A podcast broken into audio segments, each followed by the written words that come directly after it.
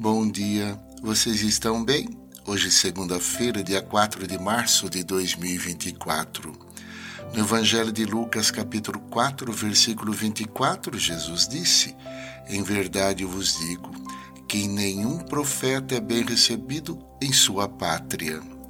Então eles ficaram furiosos, se levantaram, expulsaram e tentaram derrubá-lo no precipício. Todo profeta enviado por Deus é chamado a denunciar o mal para endireitar os caminhos tortos.